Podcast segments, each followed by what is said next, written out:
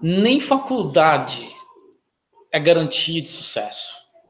E você vai jogar a culpa no mundo, no planeta? Não, a culpa é sua. Você não se dedica, você não estuda, você se entretém mais com o seu celular, ou com Netflix, ou com a internet, ou com o YouTube, ou com as besteiras, do que com os resultados que você quer alcançar.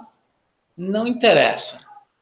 Se você tem um milhão de diplomas, se você não for bom, se você não aprender, realmente não se esforçar, não adianta. Você pode tentar qualquer coisa na vida, vai dar ruim. E a culpa não é minha.